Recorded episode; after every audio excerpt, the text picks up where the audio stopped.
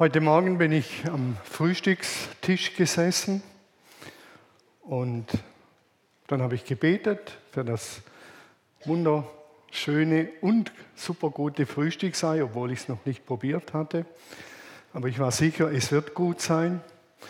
Ich habe dafür gedankt, dass meine Frau und ich viele, viele Jahre, über 40 Jahre gemeinsam frühstücken können.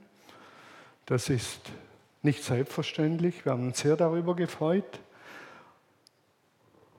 Dann habe ich dafür gedankt, dass wir in einem warmen, wohl temperierten Esszimmer sitzen, in, unserem beschaulichen, in unserer beschaulichen Wohnung. Wohlgemerkt, das Esszimmer ist geheizt von Abwärme einer Biogasanlage, also noch ökologisch ganz wertvoll, äh, von meinem Neffen produziert. Und so sitze ich da und bete und freue mich ganz aufrichtig und auf einmal ist es wie wenn die, das Fenster aufgeht von unserem Wohnzimmer und ich hinausgebeamt werde in die Welt. Und auf einmal bin ich wie in der Ukraine, in Kiew und denke, wow, das sind 100.000 Menschen, Hunderttausende, die haben keinen Strom. Die frieren. Die haben kein Frühstücksei. Und irgendwo hat mich das extrem irritiert. Was soll ich jetzt beten? Danke, Herr, dass ich so besser habe als die. Das wäre ja fatal, das wäre ja unmöglich. Und ich denke an die Verantwortlichen, die dieses Unheil anrichten. Und ich denke, was muss man für kalte Herzen haben, um so etwas zu tun? Das ist wie wenn der Heilige Geist sagt, Thomas, sei friedlich. Auch hier im Westen gibt es Kleinkriege, ganz kleine, perfide Kleinkriege. Und wenn die Menschen die Macht bekommen würden, wie die Machthaber dort, würden sie dasselbe tun. Sei ganz friedlich. Und dann merke ich, dass ich beten will dafür, dass diejenigen, die verantwortlich sind für diesen Krieg, dass Gott ihre Herzen berührt. Wäre das schön, wenn sie etwas von, von dem Frieden erleben würden, den wir hier besingen, wenn sie von Gott berührt werden würden. Eine andere Möglichkeit sehe ich nicht. Das war meine ganz kleine Reise heute Morgen beim Beten am Frühstückstisch. Und dann kam mir eben in den Sinn, wie wichtig es ist, dass wir auch unsere Herzenstüren mal öffnen und nicht nur bei uns bleiben.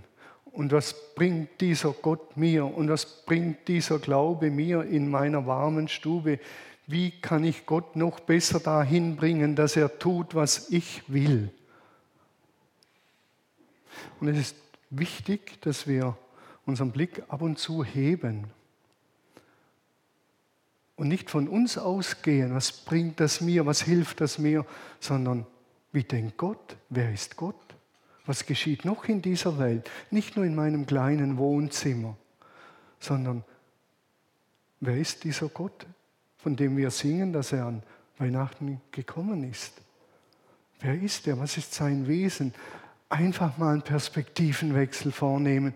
Wir sind so extrem in unserem kleinen Ich, in unserem kleinen Selbst gefangen. Das wahre Selbst, das weiß, dass ich Teil bin eines Größeren. Und das wahre Selbst weiß, dass es zu etwas viel Größerem gehört als nur sich selber. Und das ist in unserer westlichen Kultur ein großes Problem. Deshalb auch diese, mit, diese Predigtserie, die ganz andere Weihnachtsgeschichte. Weihnachten mal versuchen anders zu sehen. Und die letzte Predigt hatte ja den Titel Weihnachten von oben sehen. Mal von Gott ausgehen. Ja, wer ist denn dieser Jesus? Und da wird es dann schon anstrengend, weil dieser Johannes so komisch verquert und philosophisch halb daherkommt. Im Anfang war das Wort, das Wort war bei Gott, Gott war das Wort, dasselbe war am Anfang bei Gott. Das war die Grundlage für die letzte Predigt. Und ich weiß, manche denken, ach, ich hätte doch gern irgendwas Schönes, Romantisches, ein paar Kerzen und lass gut sein. Aber ich habe diese Sehnsucht und den Wunsch, dass wir uns mal auf diesen Gott einlassen, ohne gleich mit unseren Fragen, ja wie und was und was bringt es mir, sondern Gott, sprich einfach mal zu mir. Einfach mal, berühr mein Herz mal. Und ich will mit dir auf Reisen gehen, auch wenn es vielleicht unangenehm wird. Das hat Weihnachten auch in sich. Und heute geht es ja im nächsten Schritt darum, wir bleiben in den ersten 18 Versen. Ich glaube, man könnte ein ganzes Jahr über diese 18 Verse im Johannesevangelium predigen.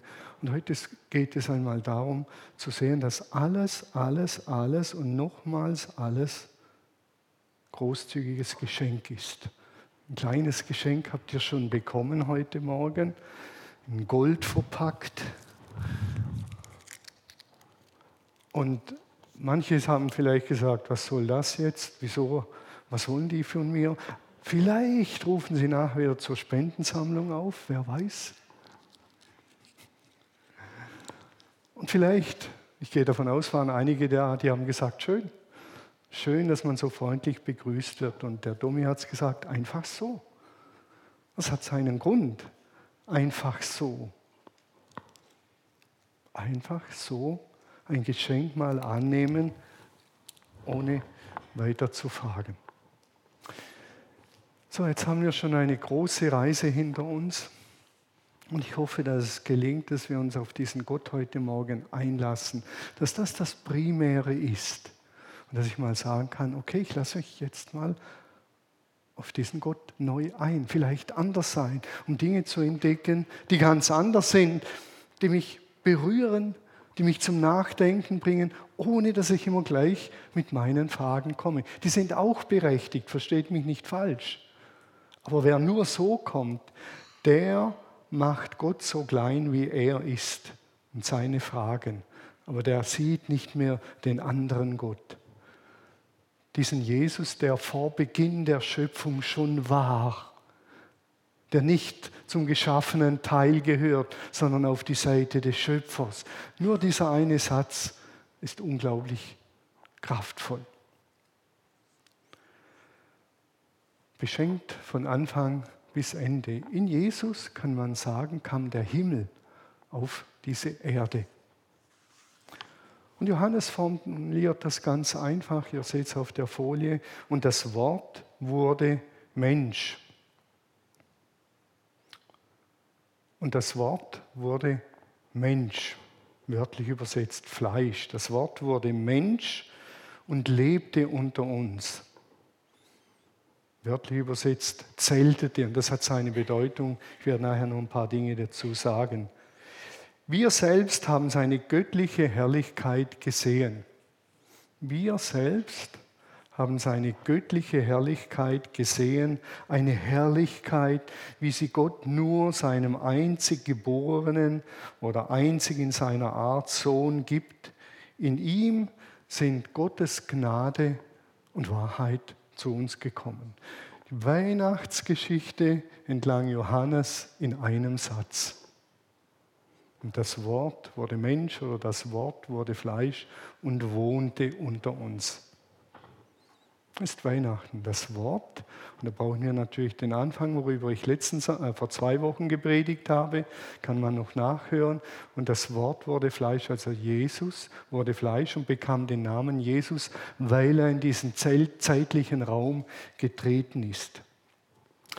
Die göttliche Welt, so kann man sagen, bricht in Jesus in unsere zeitliche materielle Welt herein. Ein unfassbares Ereignis. Diese Welt bricht in unsere Welt herein, die himmlische Welt kommt in unsere Welt, wo Egoismus und Gottfeindlichkeit herrschen, Krieg und Terror und Lieblosigkeit, da strahlt auf einmal ein Licht auf. Da wird es auf einmal Licht und wir sehen die Dinge, wie sie sind, nämlich die Gnade, Herrlichkeit und Wahrheit Gottes. Die sehen wir, die Herrlichkeit, die Gnade und die Wahrheit Gottes. Damit ist schon ganz viel gesagt. Wenn Johannes sagt, und das Wort wurde Fleisch, damit sagt er auch, Menschsein, Körpersein ist etwas Gutes. Fleisch meint bei Paulus, bei manchen geht vielleicht der Gedanke durch den Kopf, aber Paulus hat gesagt, das Fleisch ist schlecht. Paulus meint mit Fleisch nicht Körper, er meint etwas ganz anderes. Er meint diese Systeme dieser Welt, dieses Denken dieser Welt, dieses Kämpfen, dieses Vergelten, diese Rache, dieser Hass. Das ist das System dieser Welt und entspringt dem Egoismus des Menschen und das ist schlecht. Nicht Körper sein ist schlecht. Da hat die Kirche eine ganz traurige Geschichte, wenn sie Körperlichkeit ablehnt. Das sagt Weihnachten auch. Gott wurde Körper, Mensch, Materie. Und Johannes wird nicht müde später zu sagen, was wir mit unseren Händen betastet haben, mit unseren Augen gesehen haben. Das war Gott, der unter uns gelebt hat. Und dann zwei Verse später bringt Johannes auf den Punkt und er sagt, von seiner Fülle haben wir genommen Gnade und Gnade. Also ihr merkt, diese Sätze sind dermaßen gefüllt. Unfassbar, man kann es nicht wirklich fassen. Von seiner Fülle haben wir genommen Gnade und Gnade. Von der Fülle, vom Reichtum Gottes haben wir empfangen Gnade und und Gnade. Gottes Gegenwart unter uns ist Gnade. Und Gnade ist eine unverdiente Zuwendung. Und wir sind wieder hier bei diesem kleinen Geschenk. Unverdient hat Domi und Ilona gesagt, unverdient. Einfach so, also die Motivation war von den Zweien, uns etwas zu geben, was wir nicht verdient haben. Ist unverdient. Einfach empfangen. Und Johannes sagt, die Menschwerdung, dass Gott Mensch wird, ist Gnade, ist unverdient. Das haben wir uns nicht erarbeitet. Wir können nicht sagen, gut gemacht, Thomas, deshalb ist Gott Mensch geworden. Eher umgekehrt. Unverdient. Und in diesem Wort Gnade, Charis, steckt auch Freude, unverdiente Freude. Freue dich, Welt, dein König kommt. Das steckt alles mit da drin. Dass sich Gott uns Menschen nähert, ist ganz einfach unverdientes Geschenk sagt Johannes. Und das wäre ein großer Grund zur Freude und Dankbarkeit. Gott, du kommst zu uns. Vielen Dank dafür. Das ist unverdient. Und das schenkst du uns einfach so, weil du uns liebst. Unglaublich. Und das passt nicht ins System dieser Welt. Da muss man sich die Dinge verdienen. Ist ja nicht nur falsch, etwas verdienen. Aber der Grundtenor ist ein völlig anderer. Und Johannes sagt, Leute, alles unverdient. Und das ist eine alte Geschichte. Das ist ja nicht neu, was Johannes hier erzählt. Schon im Garten Eden sucht Gott den Menschen. Und er will mit ihm reden. Er sucht den Kontakt ist ein mitteilungsfreudiger Gott, habe ich gesagt. Er teilt sich mit, er kommt mit seinen Menschen ins Gespräch. Er sucht sie und sagt, hallo, hallo Gabi, wie sieht's aus in Nesselwangen? Wie geht's dir? Gut. Er teilt sich mit. So sucht er im Garten Eden an einem lauen Sommerabend Adam und Eva, die ersten Menschen, wie immer das war, auf und er will mit ihnen reden und die haben Mist gebaut. Aber er sucht sie und er sucht sich später wieder und er sucht seine Menschen die ganze Zeit. Vor dem Sündenfall und nach dem Sündenfall. Das Gesetz zum Schutz des Miteinander, das dann kommt, nachdem die Menschen sich von Gott entfernt hatten, ist Gnade und Geschenk. Ihr habt Mist gebaut und dass ihr einigermaßen über die Runden kommt, bin ich so gnädig und gebe euch zehn Gebote, dass es einigermaßen funktioniert unter euch. Das ist das Ziel, das Leben soll wieder aufblühen, nachdem sie sich von Gott entfernt haben. Und da gibt es diese zehn Gebote, das lesen wir weiter in der nächsten Folie wird gleich kommen. Ja. Mose hat den Menschen das Gesetz gebracht. Das hat Mose und das ist Gnade. Gott hat uns nicht rennen lassen ins Unheil, sondern er hat uns die Gebote gegeben. Doch erst durch Jesus Christus haben wir die ganze Wahrheit erfahren und er sagt, das alles Gnade.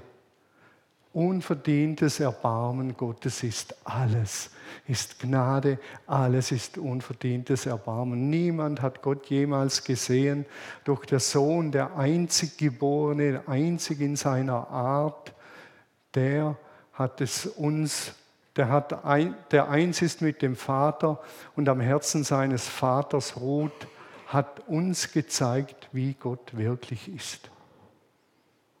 Und Johannes wird nicht müde zu sagen, das ist Gnade, das ist Geschenk, das ist unverdient.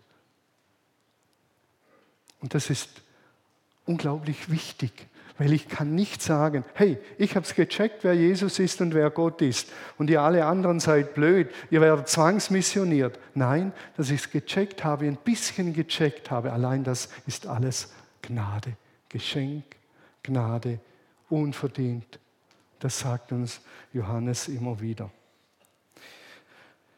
Einzigartige Menschwerdung, das ist Geschenk. Was haben wir geschenkt bekommen? Wir müssen uns davor hüten, wenn wir Weihnachten feiern, uns davor hüten, dass wir hergehen und sagen, Weihnachten ist so eine Art Vorspiel auf das, was dann kommt. Johannes wird sagen, nein, Weihnachten ist nicht das Vorspiel, sondern Weihnachten ist Gnade. Lasst das bitte auf euch wirken, was Weihnachten wirklich ist. Und überspringt es nicht einfach, sondern sagt, das ist alles Geschenk und alles Gnade. Weihnachten ist das Fest der Gnade könnte man so sagen, das Fest des unverdienten Geschenks. Stellt euch vor, man sitzt am Tisch an Weihnachten und sagt, alles unverdient, dass Gott Mensch wurde. Unverdient, unverdient. Geschenk, Geschenk, das ist es. Weil Gott sich zu den Menschen gesellt. Und wenn ich auf mein eigenes Leben schaue, und das ist doch schon ein paar Jahre äh, auf dieser Welt, dann sind das nicht nur die besonderen Momente, die ich erlebt habe, Vergebung von Schuld, Erneuerung und so weiter, sondern ich habe genau das erlebt, nämlich die Nähe Gottes.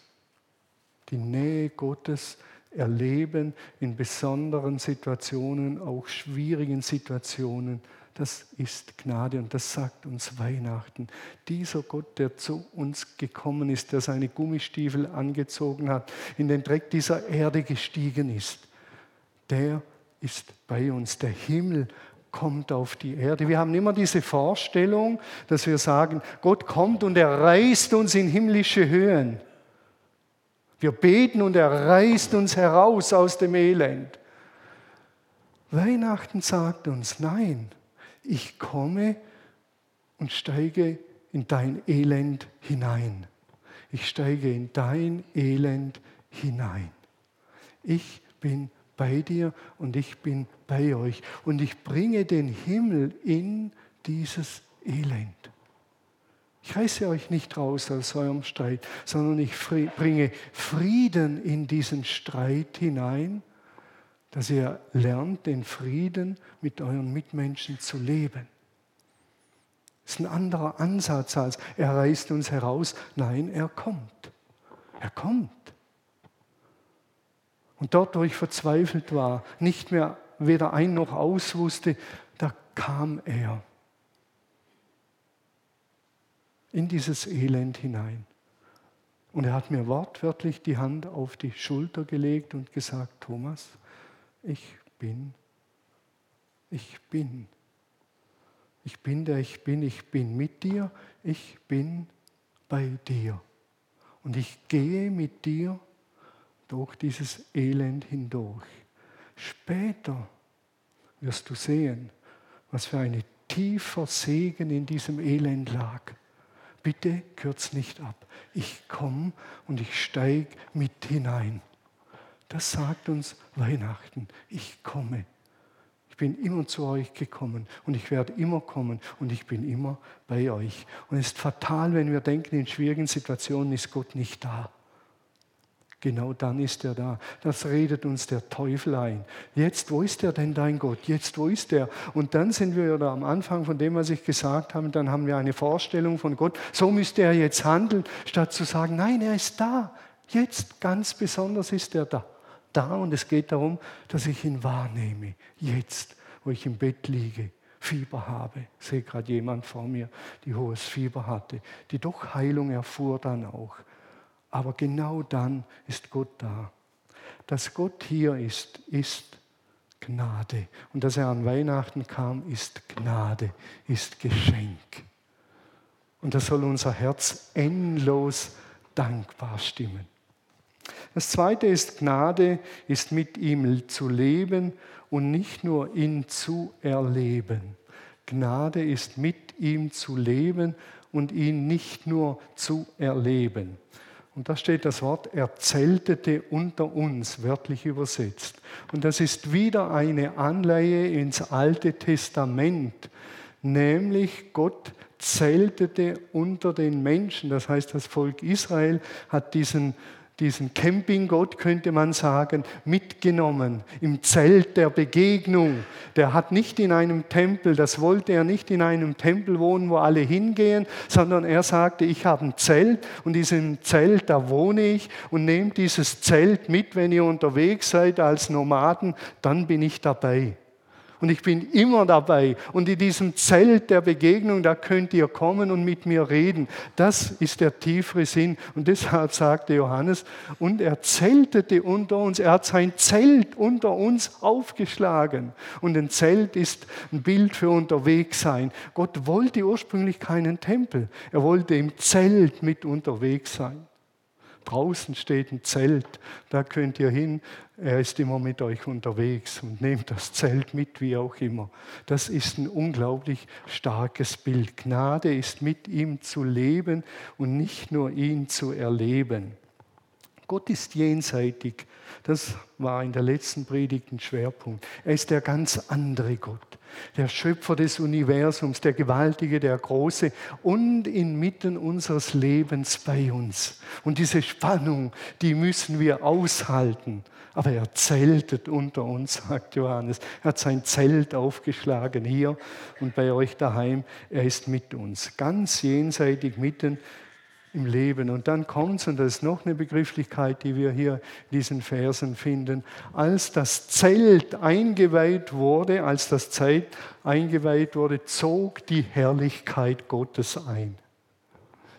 Ein Zelt, wenn man sich vorstellt, ein Gott, der im Zelt wohnt. Und dann zieht die Herrlichkeit ein. Und dann wissen sie, er ist in diesem Zelt. Später haben die Menschen dann nicht Gott, sondern die Menschen haben dann einen Tempel gewünscht. Salomo durfte dann den Tempel bauen und dann wurde der Tempel gebaut. Dann kam Gott in Jesus und zeltete unter uns. Den Tempel gibt es ja nicht mehr in Jerusalem, der ist ja zerstört. Und dann sagt Gott das Verrückte oder Jesus, Ihr seid die Gemeinde, ihr seid der Tempel Gottes. Das seid ihr. Die Gottesgegenwart ist besonders stark bei den Menschen, die mit Jesus leben, die mit dem Herrn leben, die zu ihm gehören, die sich entschieden haben, mit ihm zu sein. Nicht Kirchenmitglieder pauschal, sondern Menschen, die sich bewusst auf den Weg gemacht haben, umgekehrt sind und sagen, ich will mit diesem Jesus leben. Ich nehme an, was er mir geschenkt hat und ich will mit ihm leben. Die sind wiederum der Tempel Gottes. Da zeltet er besonders intensiv und er ist mit ihnen unterwegs. Es war eine Fülle der Gnade. Es geht nicht darum, primär, man darf Gottes Erlebnisse machen, das ist super, mag ich. Aber das Zentrum ist nicht ein paar Highlights, ein paar Gottkicks in meinem Leben, sondern dass er mit mir geht und dass er mit uns geht Gott ist mit mir, weil er mit den anderen ist und ich mit ihnen. Immanuel heißt nämlich Gott mit uns. Er ist mit mir, weil ich mit den anderen bin und er mit ihnen, mit denen, die zu ihm gehören. Nicht pauschal, alle sind Gotteskinder. Das, ich sage es mal so salopp, ist ein Quatsch, sondern die sich, wir sind alle in dem Sinn, leben aus der Gnade Gottes, alle. Aber Gottes Kinder, darum geht es nächstes Mal, ist wieder eine andere Qualität des Lebens. Golgatha war ein Event. Die Auferstehung war der Super-GAU, der Super, also im positiven Sinn, der Super-Event, das absolute Highlight. Und dann sagt Jesus, ich bin bei euch alle Tage bis zum Ende dieses Zeitalters durch den Heiligen Geist. Ich bin bei euch. Und in Weihnachten kommt das am stärksten zum Ausdruck.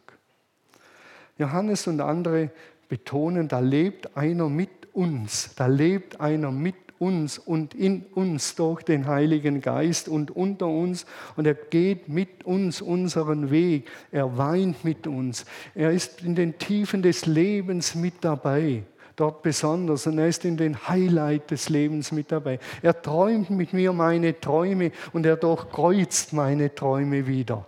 Aber er ist mit mir unterwegs und das alles aus Gnade, Geschenk, unverdient. Und das lässt uns einander in Augenhöhe begegnen. Auch wenn ich jetzt ein bisschen höher stehe, äh, es hat praktische Gründe, aber das alles ist Geschenk. Willst du Gott erleben? Das ist die Frage. Oder willst du mit ihm leben? Willst du Gott erleben in einem Kick, ein besonderes Highlight im Gottesdienst? Oder willst du mit ihm leben? Er will mit dir leben. Das weiß ich. Er will mit dir leben. Bist du auf dem Jagd nach dem Gotteskick? Nach dem besonderen Event, nach dem besonderen Erlebnis? Oder sehnst du einen, nach, dich nach einem Jesus, der mit dir Seite an Seite und in dir durchs Leben geht? Das ist ein großer Unterschied. Weihnachten sagt uns, dieser Gott will mit dir leben. Er zeltet unter uns. Das will er. Nichts gegen Highlights. Versteht mich nicht falsch. Aber ihr wisst, wie Highlights sind. Deutschland gewinnt in Katar ein Spiel und das sind die Helden. Ein Highlight. Alle jubeln und schreien und dann verlieren sie das nächste Spiel und dann sind es die größten Deppen. Bitter enttäuscht sind die Fans. Diese Multimillionäre in Katar, die haben keine Leistung gebracht. Die gehören alle auf den Mond geschossen. Bitter enttäuscht. So erleben wir manche Highlights mit Gott und die nächste Woche kommt die Kündigung und dann ist alles Morgs und Morgs und nochmals Morgs. Und dann sagt Jesus, jetzt genau bin ich bei dir und ich will mit dir leben. Bist du bereit, mit mir durch dieses Tal zu gehen? Der heißt mein Hirte.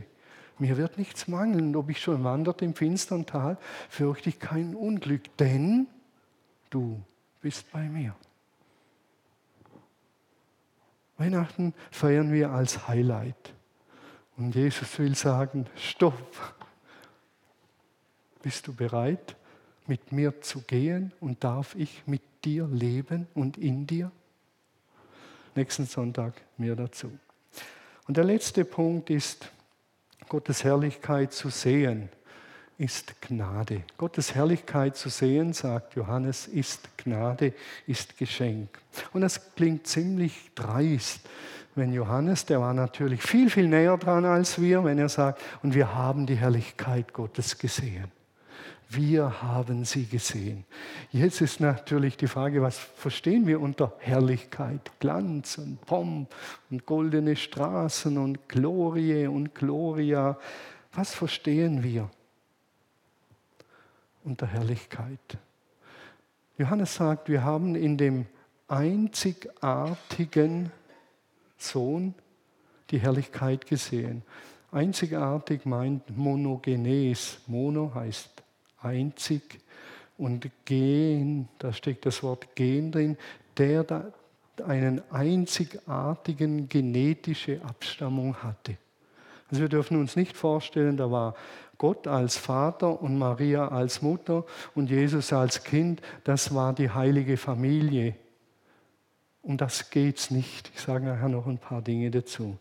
Der Vater, und darum geht es, dass der Vater in einem einzigartigen Verhältnis zu diesem Jesus lebte.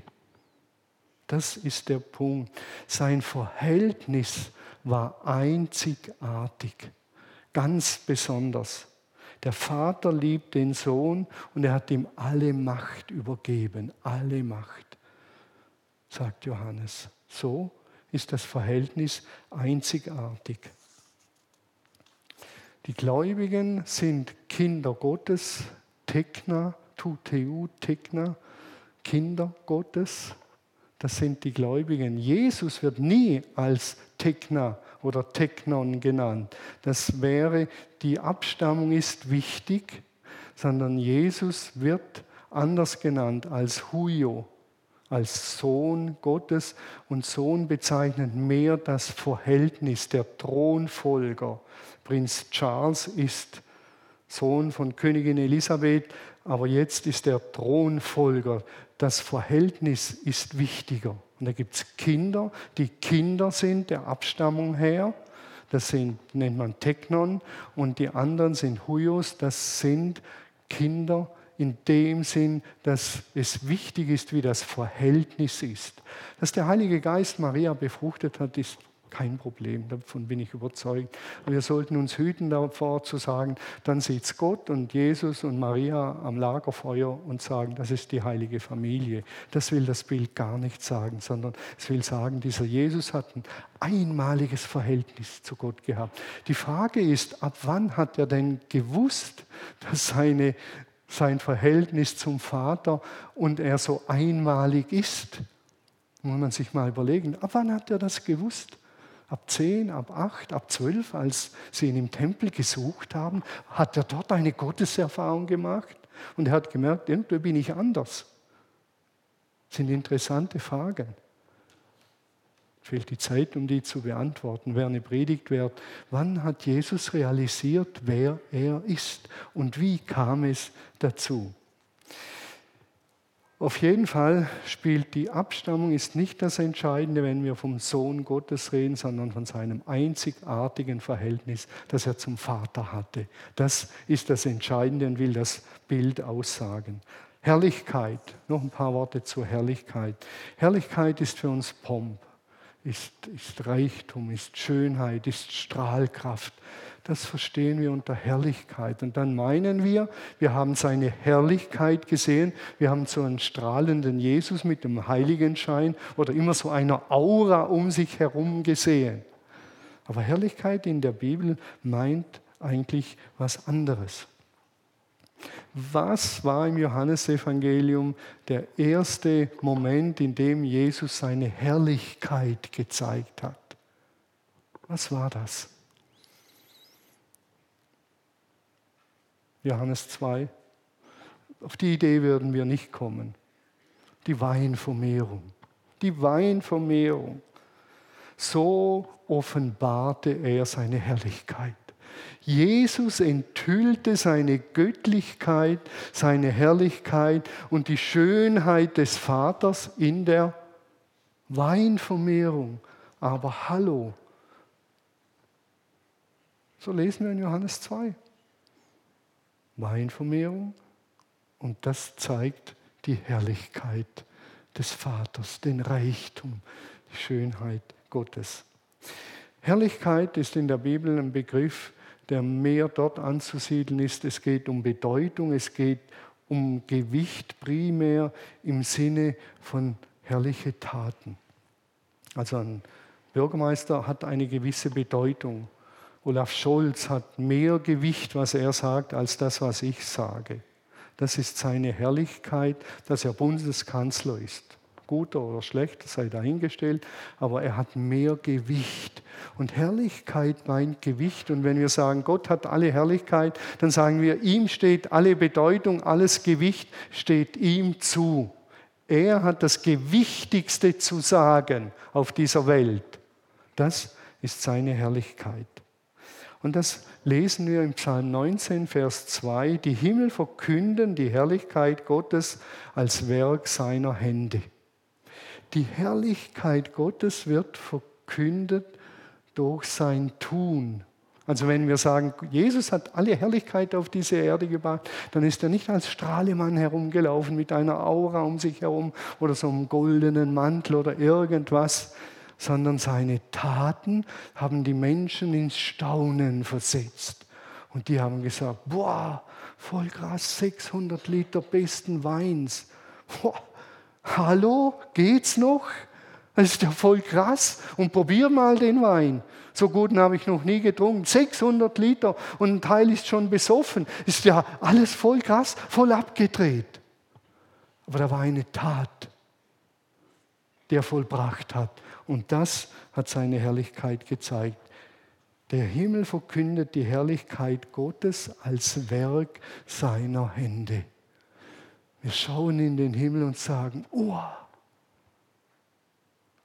ein Abglanz der Kreativität Gottes. Wie muss Gott wohl sein? Wir beten nicht die Schöpfung an, sondern über die Schöpfung den Schöpfer. Man könnte auch sagen, die Wucht Gottes, die Herrlichkeit Gottes ist die Wucht Gottes. Das Herausführen aus Ägypten, das Wunder am Schilfmeer offenbart die Herrlichkeit Gottes. Krankenheilungen, Weinwunder, Vergebung, Auferstehung, ist alles dort anzusiedeln. Das kommt also nicht mit der Aura, sondern mit den Taten, dass man staunt. Und deshalb heißt es auch von der Gemeinde, und sie hatte hohes Ansehen in der Bevölkerung. Man hat gestaunt, wie anders die leben. Und das hat ihnen Gewicht und Bedeutung in der damaligen Zeit gegeben, weil die anders gelebt haben. Die haben nicht gesagt, wir sind die Herrlichen, sondern die haben etwas gelebt, wo die Leute gestaunt haben und gesagt haben, voll krass wie die miteinander teilen und die beten füreinander und Gott tut Wunder. Wahnsinn. Oh, was für eine Wucht und für eine Kraft ist dort. Die haben nicht von Herrlichkeit geredet, sondern die wurde ihnen verliehen. Herrlichkeit hat immer auch eine soziale Dimension, die wird einem verliehen von anderen her. Gott verleiht den Menschen Herrlichkeit. In dem Sinn, dass er ihnen Bedeutung verleiht. Ihr sollt die Erde bebauen und bewahren in meinem Sinne. Das ist eure Herrlichkeit. Das ist eure Bedeutung. Das ist euer Gewicht sagt Gott. So viel Gewicht, Bedeutung, in Klammer Herrlichkeit bekommt ihr, die Erde zu bebauen und zu bewahren in meinem Sinne. Und dann geschieht das Umgekehrte. Gott verleiht uns Herrlichkeit und wir verleihen ihm wieder Herrlichkeit. Gott will nicht ohne diese Wechselwirkung leben. Wir empfangen die Herrlichkeit, das Gewicht auf dieser Erde und wir verehren ihn, indem wir so leben und die Leute sagen würden, wow, was für einen genialen Gott habt ihr. Das ist ja genial. Und so bekommt Gott wieder Bedeutung. Ihr kennt es in der Bergpredigt. Die Menschen sollen eure guten Taten sehen, darüber staunen. Ihr bekommt Bedeutung, Herrlichkeit und dann euren Vater im Himmel loben. Weil sie sagen, Mensch, habt ihr einen guten Gott. Gott will nicht ohne Wechselwirkung leben. Er, und das ist wichtig, und deshalb die Herrlichkeit, er ist aber immer der Ursprung der Herrlichkeit. Er verleiht sie zuerst uns. Er verleiht uns Gewicht und Bedeutung. Er verleiht uns Ansehen. Er verleiht uns Würde. Und wir geben das zurück, indem wir das leben und ihm danken und ihn ehren und loben und Loblieder singen, weil er so gut ist. So steigen wir ein in den Kreislauf der Herrlichkeit. Er gibt uns Würde, Ansehen, Herrlichkeit und wir geben sie ihm zurück, indem wir das leben. Und so beginnt ein unglaublich schöner Kreislauf des sich gegenseitigen Ehrens. Der Psalmbeter betet, an mir selbst erkenne ich, alle deine Taten sind Wunder. Der schaut sich an, sagt, dass meine Finger funktionieren, dass ich bin, dass es mich gibt. Das ist ein Wunder. Morgens, wenn ich Ovomaltine trinke und ich rieche sie, sage ich, was für ein Wunder. Ich kann Ovomaltine riechen. Wie schön ist das denn? Wie schön ist das denn? Ich muss es nicht einfach in mich hineinleeren als Energie- und Power-Drink, sondern ich rieche es und schmecke es und es ist unglaublich angenehm. Wir sind beschenkt von Anfang bis Ende. Seine Gegenwart und dass er sich zu erkennen gibt in Jesus ist Gnade. Was geschieht an Weihnachten? Er kommt zu uns. Gnade, dankbar annehmen. Wir haben empfangen, nichts dafür getan. Nichts. Irgendjemand war großzügig und hat die Dinger gespendet. Aus reiner Gnade. Dankbar, Gott kam in Jesus. Wir sind dankbar. Das Zweite ist mit ihm leben, und nicht nur ihn erleben, ist Gnade, dass wir mit ihm leben dürfen, dass er immer da ist. Und das Dritte, Gottes Herrlichkeit sehen, ist Geschenk und Gnade. Wenn wir die Bibel lesen, das Neue Testament, und staunen bei jedem Satz und allem, was Jesus sagt und tut, können wir sagen, so ist Gott, so ist Gott, so ist Gott. Und dann können wir sagen, danke Vater dass du gut bist, auch wenn wir vieles noch nicht verstehen. Ich verstehe vieles nicht und danke, dass du genau im Leiden auch bei uns bist. Die Frage ist, und die stellt uns Weihnachten auch, was sehe ich? Was nehme ich wahr? Sehe ich noch, dass das alles Gnade ist? wird mein Herz noch berührt, dass ich über der großen Gnade selber gnädig werde und anderen unverdiente Geschenke mache? Oder lebe ich immer noch in dem alten System? Was nützt mir der andere? Was bringt es mir, wenn ich ihm was schenke? Was hilft es mir? Oder bin ich in dem Bereich wie Gott, dass er sagt, ich schütte meine Gnade aus über Gerechte und Ungerechte und ich beschenke sie. Das ist ja der Sinn von Schenken an Weihnachten. Es ist alles Gnade, es ist alles Geschenk. Und das Letzte ist, sehen wir diesen Gott noch, der in Jesus Mensch wurde, der Wunder vollbracht hat? Sehen wir den noch in den Krisen unseres Lebens, dass er heute noch so eingreifen kann und hier ist in dieser Macht und in dieser Kraft, dass er heute noch so wirken kann. Öffnen wir uns seinem Wirken und werden durchlässig für sein Wirken. Denn seit Weihnachten ist er mit uns unterwegs. In aller Kraft und in aller Macht. Und ich glaube, diesen Jesus, diesen Gott gilt es neu, neu zu entdecken der mit uns unterwegs ist. Und seine große Gnade, dass wir sie empfangen und weitergeben. Amen.